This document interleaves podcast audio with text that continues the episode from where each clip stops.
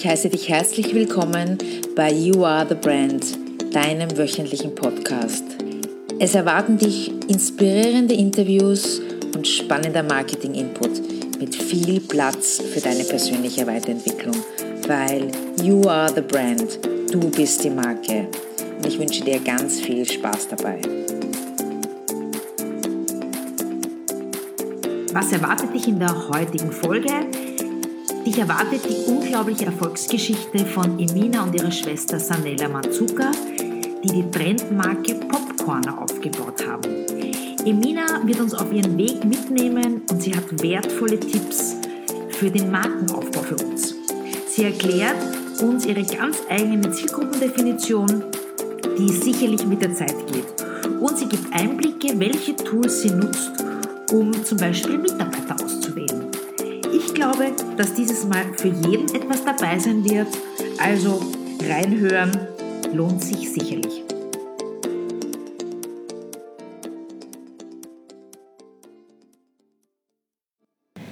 Hallo, Alexandra hier. Ich freue mich, heute einen ganz besonderen Gast mit einer für mich unglaublichen Erfolgsgeschichte begrüßen zu dürfen, nämlich die Emina Manzuka, Gründerin des Gourmet-Popcorn-Labels Popcorner. Hallo, liebe Emina. Ja, hallo, Alexandra. Man muss noch dazu sagen, du hast das Ganze mit deiner Schwester gemacht, mit der Sanella. Ja. Und zwar im Jahr 2011. Genau. Habt ihr die Firma gegründet. Erzähl doch einmal ein bisschen, wie das alles gelaufen ist und wie ihr jetzt wirklich schon wahnsinnig erfolgreiche Unternehmerinnen seid. Ähm, ja, also bevor wir 2011 die Firma gegründet haben, gab es eine kleine Vorgeschichte wie bei jeder Erfindung. Und die war, dass meine Schwester das süße Popcorn in Deutschland kennengelernt hat und das nach Wien unbedingt mitnehmen wollte. Nachdem ich dann aus äh, Deutschland nicht so regelmäßig nach Wien gekommen bin, hat meine Schwester äh, die Idee gehabt, eben ihr Popcorn selbst zu produzieren. Das ging aber nicht ganz gut. Und somit haben wir dann begonnen, herum zu experimentieren. Wir haben Maschinen gekauft, kleinere, dann größere, dann beschichtete Töpfe, dann äh, besondere Zutaten, bis dann eben nach einem knappen Jahr einige Geschmacksrichtungen äh, vollendet waren, die dann, glaube ich, nicht nur den Nachbarn, sondern jeden, der vorbeikam, so gut geschmeckt hat, dass die das unbedingt immer wieder haben wollten. Das heißt, man kann sich das so vorstellen, dass das wirklich in der Küche einfach selber ausprobiert wurde, wie mit einfach genau. experimentiert. Genau. Toll. Okay. Genau. Und zusätzlich kam es ja noch dazu, äh, dass meine Schwester schwanger geworden ist und das ist noch der Antrieb einer schwangeren Frau, der sie dann noch dazu gebracht hat, mehr Varianten und verschiedene Varianten und das vor allem auf einem hohen Gesundheitsniveau zu, zu erstellen. Und das ist genau das, was meine Schwester dann auch gemacht hat. Das heißt, die Produkte, die sie dann entwickelt hat, waren dann komplett äh, 100% Natur mhm. und deswegen war das auch dementsprechend so eine Innovation, weil es vorher Popcorn in dem Bereich noch nicht gab. Noch nicht gab. Ich habe ich hab gelesen, das ist eben alles Bio. Mhm. Ihr habt auch ganz tolle Zertifikate für eure Produkte. Es wird nur Biomais verwendet, Kokosöl habe ich gesehen, Kokosfett. Rübenzucker, dann die Früchte werden luftgetrocknet, glaube ich, gell? Das ist eine Gefriertrocknung. Ah, gefriertrocknet, ja. Gefriertrocknung okay. bedeutet nichts anderes, als dass man den Früchten nicht durch Hitze, sondern durch Kälte äh, die Feuchtigkeit entzieht, weil jede Frucht hat, bis so wie der menschliche Körper, einen großen Anteil an Wasser. Und dann bleibt nur noch die Frucht per se, der Fruchtgeschmack Aha. übrig. Oh, okay. Und, das, und die Vitamine sind dabei auch erhalten. Und das ist genau das innovative Verfahren, das vor, sagen wir, acht, neun Jahren äh, relativ äh, einzigartig war. Und dieses Verfahren haben wir genutzt, um unsere Produkte zu verfeinern. Somit ist auch in jeder Packung Erdbeerpopcorn auch 100 Gramm äh, frische Erdbeeren drinnen quasi und auch die Nutrition, also auch alle Nährwerte und Vitamine und Mineralien, wie wenn man wirklich 100 Gramm Biofrüchte essen würde. Toll. Ich habe auch gesehen, ihr habt ganz tolle Sorten, also nur für die Zuhörer, also Apfelstrudel ist ja zum Beispiel mal schon ganz toll oder Heidelbeer, Erdbeer, Dann gibt es auch etwas, was mir persönlich sehr gut schmeckt, das heißt Hixi. Das ist eine weiße Zotter-Schokolade für alle Österreicher Zotter, die werden das wissen, mit Erdbeerpopcorn und Bananenscheiben als Topping. Also sehr wunderbar. Genau. Sehr, sehr wunderbar. Aber liebe Emina, wie ist es dann, wie ist es dann weitergegangen? Also das heißt, deine, deine Schwester, die Sanella, hat eben herumexperimentiert und jetzt seid ihr aber eigenes Geschäft in Wien und so weiter. Und, und wie war das dann dazwischen? Wie viele Jahre hat das gebraucht, die Entwicklung? Also ich stelle mir das wahnsinnig schwierig vor, mit, auch mit diesen ganzen Zertifizierungen. Wie, wie macht man das? Ja? Also zuerst muss man genau nachvollziehen können, welche Struktur man schon im Hintergrund hat. Mhm. Weil jeder, der neu gründet, hat entweder Freunde, Familie oder externe Partner oder kennt Menschen, die vielleicht im selben Bereich tätig sind oder von einem in dem Bereich tätig sind, wo man, den man braucht. Ähm, bei mir und meiner Schwester war es halt komplett gegensätzlich. Sie kam gerade quasi von einem Jahr Arbeitserfahrung und dann eben Mutterschutz ähm, wo ihr Netzwerk relativ gering war. Und bei mir war es so, dass mein Netzwerk weltweit war, weil ich ja vorher bei einem großen Konzern mhm. gearbeitet habe im Luxusbereich. Und ähm, daher waren halt weltweit verschiedene Leute vorhanden, wo ich auch wusste, wie etwas funktionieren könnte oder wie man das normalerweise angehen könnte heißt nicht, dass es dann auch so funktioniert. okay. Äh, und dadurch habe ich dann eben zuerst einmal die Leute genutzt, die ich kannte, um mir einen Plan aufzustellen für mich und meine Schwester, wie man, was ich denn jetzt brauche, um starten zu können. Okay. Weil Lebensmittel, wie gesagt, ich habe vorher in einem anderen Bereich gearbeitet, auch zwar weltweit, aber dann eben von weltweit auf einem Produkt von ein des, also des nicht täglichen Gebrauchs, sondern von einem Luxusbereich, dann auf Lebensmittel, mhm. Luxus umzusteigen und dann noch auf einen kleinen Markt nach Österreich zu gehen, wo ich wirklich auch kaum jemanden mehr kannte, war natürlich eine andere Herausforderung. Das heißt, zuerst die Ressourcen und einen Plan erstellen, aber einen Plan wirklich anhand der ganzen Input von verschiedenen anderen Menschen, die mit den Bereichen zu tun haben und nicht einem vertrauen. Okay. Auch wenn er älter ist. Auch wenn er älter ist. Weil du kommst ja vom Fach, du hast ja Marketing, du bist ja Marketing-Fachkraft eigentlich gewesen dein Leben lang. Das heißt, da waren sicherlich schon einmal gute Voraussetzungen, dass du hier dein Wissen sozusagen einbringen kannst. Genau. Sehr gut.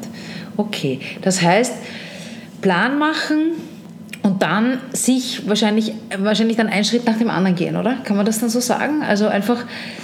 Also ein Schritt nach dem anderen, ähm, also jeden Schritt einmal überlegen, definieren und durchziehen. Mhm. Äh, man sollte aber jetzt nicht stur ein Ziel verfolgen, wenn man am Weg merkt, es geht sich nicht aus oder das passt nicht oder das, die Leute wollen es so nicht oder was auch immer, sondern adaptieren, aber trotzdem das Ziel nicht mhm. aus den Augen verlieren. Ähm, die meisten Menschen, wenn sie sich selbstständig machen, sind dann nicht sehr fokussiert auf eine Richtung, sondern machen dann das oder das oder jenes. Am Anfang ist das relativ legitim, wenn man vielleicht noch nicht weiß, was es, wie das sein soll, mhm. aber nach drei bis sechs Monaten muss der Plan, den man hatte, adaptiert werden auf kleine Nuancen und weiterverfolgt werden, weil sonst äh, verzettelt man sich mit Kleinigkeiten. Kleinigkeiten. Also eigentlich nicht mit Kleinigkeiten, man verzettelt sich. Man hat ja nur eine bestimmte Kapazität an Zeit und auch an geistiger Kapazität, wo man sehr gut und frisch arbeiten kann. Mhm. Und die muss man sich dann eben herauspicken mhm. und dann auch korrekt arbeiten zu können. Und es kommt immer was anderes auch noch am Tag dazu, das man nicht vorhergesehen hat, eigentlich am Anfang 90 Prozent. Und deswegen muss man da auch relativ fokussiert bleiben können, um zu sagen, gut, das muss ich erledigen, weil es sein muss. Mhm. Das uh, Put First Things First, also alles Wichtige, was einem das Leben kosten kann ja, oder was uh, das Geschäft kosten kann an erster Stelle. Dann meistens also das Geschäft selbst und dann in dritter Punkt ist normalerweise die Sachen, wo man sagt, gut, muss ich machen, aber ist jetzt nicht dringend und dann zum Schluss kommt halt für mich so der Bullshit-Ordner, wo drin steht Fernsehen. Und das wird nie gemacht, weil man keine Zeit mehr hat. Ja, weil das ist alles andere wichtiger. Das ist es ist alles andere ist eben es ganz, ist ganz entweder wichtig oder wichtig und, und, und dringend oder nur dringend, aber nicht wichtig oder mhm. überhaupt, wenn man dann eine Anfrage kriegt von jemandem oder Kunden, dann muss man halt auch dementsprechend sich die Zeit einräumen. Es ist lustig, dass du es erwähnst, weil ich habe ja mit sehr vielen erfolgreichen Menschen Gespräche und also Fernsehen tut von denen eigentlich, glaube ich, 100 Prozent keiner. Und wenn, dann vielleicht ganz gezielt einmal eine Doku auf, weiß ich nicht, möchte jetzt keine Werbung machen für irgendwelche Kanäle, aber auf der mit N am Anfang oder der mit A am Anfang, ja, und, und aber das ja, ist genau. wirklich ganz gezielt, ja. Gezielt, ja. Weil die weil Leute sagen, das ist einfach vergeudete Zeit. Ich sehe es genauso. Ich gehe jetzt bei mir leider Gottes sogar noch einen Schritt weiter, bei mir sogar die Zeitung lesen, also ich mache das wenn online, ja. aber das ist auch etwas, wo ich sage, nicht der, ich mache das auch nicht. Also ich hole mir Informationen entweder aus erster Hand und wenn es wirklich irgendetwas ganz Dringendes und Wichtiges ist, erfahre ich es dann eh sofort. Ich wollte gerade sagen, ja. die Dinge erfährt man. Ja? Also da muss man nicht, äh, richtig. Muss man nicht lesen, auch nicht die halbe Woche oder genau. irgendetwas. Also man muss gar nichts davon, ja.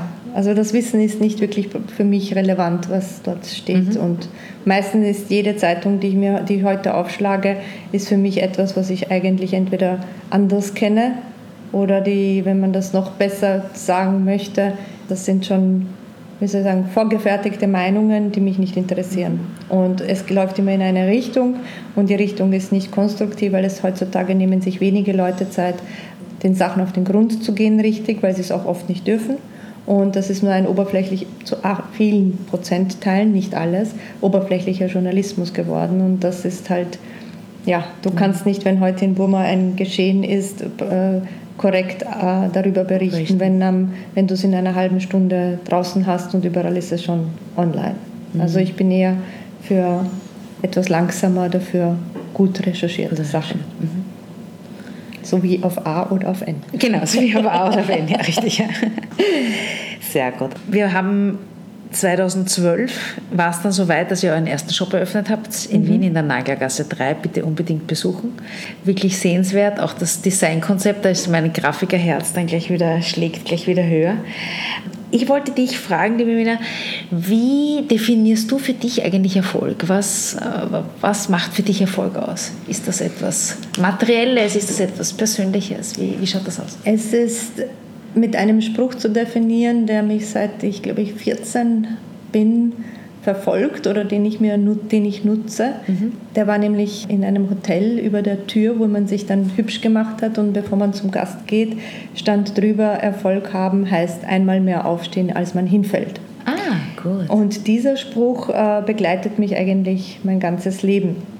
Äh, die meisten Menschen reden über das, was man alles erreicht hat und es ist so wie ein Eisberg, man sieht immer nur das Netteste und das Gute an der ganzen Sache. Man sieht den Erfolg, man sieht, dass Apple groß wurde, man sieht, dass der äh, ein toller Schauspieler ist, aber was die Leute in Kauf nehmen mussten, um das zu erreichen, sieht man sehr selten. Was sie aufgeben mussten, um das zu erreichen. Das heißt, ähm, Erfolg haben ist für mich definiert dadurch, dass ich es erstens mal mit Leidenschaft mache Mhm. Weil äh, wenn ich es nicht mit Leidenschaft mache, wenn ich dann mal hingefallen bin, will ich nicht mehr aufstehen, sondern da muss eine andere Kraft da sein, die das Ganze dann aufwiegt, nämlich die Leidenschaft. Und deswegen äh, wirkt dieser Spruch auch für mich, weil ich mache nur die Sachen, die mich wirklich interessieren, die mich mit Leidenschaft erfüllen und somit ist es auch keine Art von Arbeit oder keine Art von äh, äh, etwas hinterherrennen, sondern das sind genau nur die Punkte, wo ich weiß, dass ich einen Mehrwert habe und diesen Mehrwert anderen weitergeben kann und dieser Mehrwert auch dann Sinn hat und der mich auch zum Erfolg führt, weil ich eben etwas besonders kann, besser als der Durchschnitt. Mhm. Und wenn man das alles zusammenfasst, ist es dann auch einfacher, einmal aufzustehen, als man hinfällt, was nicht bedeutet, dass das mir auch immer sofort gelingt. Okay?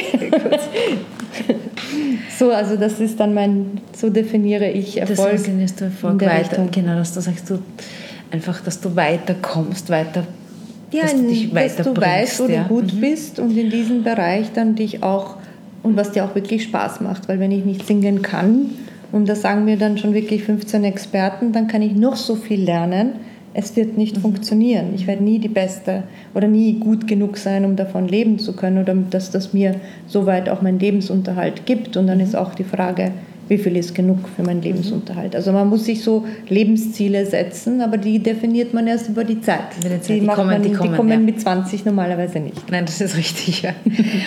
Und wenn du sagst, ähm, die Erfolgsdefinition und Ziele. Wie, wie siehst du die Firma in ein paar Jahren oder, oder anders gefragt, wie sieht denn deine Vision aus, deine höhere Vision? Wo, wo würdest du gerne hinkommen?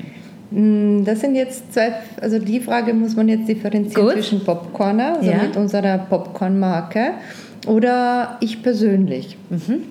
Popcorn müsste, möchte ich sagen, dass, also möchte ich einer der fünf führenden Popcorn-Hersteller sein, weil im Bio-Bereich sind wir ja schon quasi momentan noch Marktführer, mhm. was nicht äh, bedeutet, äh, was nicht sehr schwer ist, weil wir relativ wenig Mitbewerb haben, auch europaweit in dem Segment, im süßen Popcorn Bio.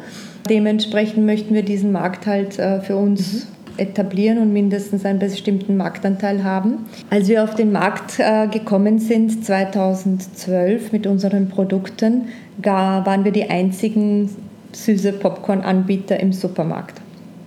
Das äh, auch österreichweit gab es kein süßes Popcorn in den Regalen, auch nicht in den Kinos per se, außer in einem englischen, wo sie selbst äh, süßes Popcorn gemacht haben. Wenn wir dann auch zurückdenken, auch in dem Jahr haben wir Maislieferanten gesucht. Da gab es nur eine Dame in ganz Österreich, die Biomais produziert hat. Mittlerweile haben wir verschiedene Bauern, die mit uns eine Kooperation und mit einer anderen Firma eingegangen sind, um Biomais in Österreich auf einem höheren Preislevel anzubieten. Das heißt, jetzt mittlerweile, wenn man äh, zu einem Supermarkt geht, gibt es mindestens zwei oder drei Anbieter und in den äh, Spezialgeschäften von, äh, von den verschiedenen, also von Billa oder von Merco oder auch beim Meindl, gibt es Minimum fünf verschiedene Hersteller europaweit, die ihr Popcorn anbieten süßes Popcorn. Und das ist natürlich etwas, wo man sagt, wenn man etwas beginnt und einen Trend setzt, kann man auf niemanden hören, weil es gibt niemanden, der einem das sagen mhm. kann, wie es funktionieren wird. Aber das macht einem stolz auch, oder? Das macht einem sehr ja, stolz, das dass man mir. das eben äh, so quasi in die Richtung geschafft hat. Nichtsdestotrotz muss man halt dann immer äh, wissen, wo, wie weit man geht. Ja, weil man kann nicht die Weltherrschaft bekommen ohne genügend Ressourcen, ohne Gelder. Äh, für uns ist wichtig, dass wir eben Popcorner dorthin bringen, dass es eben eine unter den Top-Marken ist, die man, denen man auch zuhört. Mhm. Das heißt, die man sieht und die auch ein Lifestyle-Produkt sind und auch dementsprechend angenommen wird und auch dementsprechend vielleicht so wie Apple oder andere Betriebe auch einen Einfluss hat, um die Menschen mitzuziehen. Mhm. Und privat, die private Vision? Die private Vision ist, äh, das so weitermachen zu können wie bis jetzt mit einem engagierten, entspannten Team. Äh, das Team zweimal im Jahr richtig schön drei, jeweils drei Wochen, nämlich im Sommer und drei Wochen im Winter, auf Urlaub schicken zu können, wo wir dann auch gemeinsam in den verschiedenen Destinationen, die uns halt taugen, auch kreativ das nächste Jahr planen können. Vielleicht auch ein, ähm, da ich ja, wie gesagt, man muss seine Ziele setzen. In den letzten Jahren hatte die Priorität, die Firmen aufzubauen und Strukturen mhm. aufzubauen. Äh, jetzt würde ich mich gern auch mehr ums Privatleben, um meinen Partner kümmern. Das klingt so, aber man muss auch dann dementsprechend aktiv eine mhm. Wahl treffen und sagen, ich möchte jemanden jetzt suchen mhm. oder jemanden an mich ähm, oder Platz, Zeit nehmen. Platz lassen. Zeit nehmen sogar, dafür, ja, genau. Mhm. Und das muss man halt dann auch dann aktiv mhm. zulassen. Mhm. Und das ist jetzt genau die Sache privat. privat. Mhm. Weil wenn man das alles macht, was wir machen und wie wir es machen wollen und es macht Spaß, dann ist, kommt Geld automatisch mhm. In einer oder der anderen Form. Ja, und deswegen, wenn man das, ja, wenn man da zuhört, offen ist und diese Sachen konzeptionell ein bisschen überschaut, nicht zu hochnäsig ist, einfach äh, die Meinungen gelten lässt, aber trotzdem seine eigene dann formiert aus verschiedenen mit Experten nur redet, dann geht es dann immer in die richtige mhm. Richtung. Cool. Ja.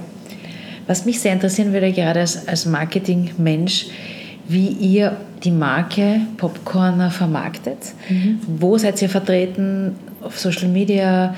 Wie machst du dein Geschäft? Also ich bringe jetzt noch eine kleine Anekdote, die mich, die vielleicht ein bisschen deutlich macht, wie, wie toll du hier auch in der Akquise bist. Wir waren letztens im Ritz-Carlton Hotel und da ging es darum, ein äh, ein Champagner oder ein Prosecco zu trinken und da waren dann Erdbeerpopcorn oder Himbeerpopcorn drinnen und das fand ich zum Beispiel wahnsinnig kreativ, ja, dass man einfach weiterdenkt. Also nur damit, äh, für die Zuhörer, da geht es jetzt gar nicht auch immer so sehr darum, natürlich bitte alle ins Geschäft gehen und Popcorn kaufen, aber natürlich auch, wenn ihr sagt, ihr habt ein Event zum Ausstatten oder ihr heiratet, also einfach weiterdenken, wo könnte man diese Popcorn einsetzen. Und da bist du für mich ein totaler Vorreiter in diesen kreativen Ideen. Erzähl einmal ein bisschen, wie, woher nimmst du diese Ideen? Die Antworten gibt es im zweiten Teil.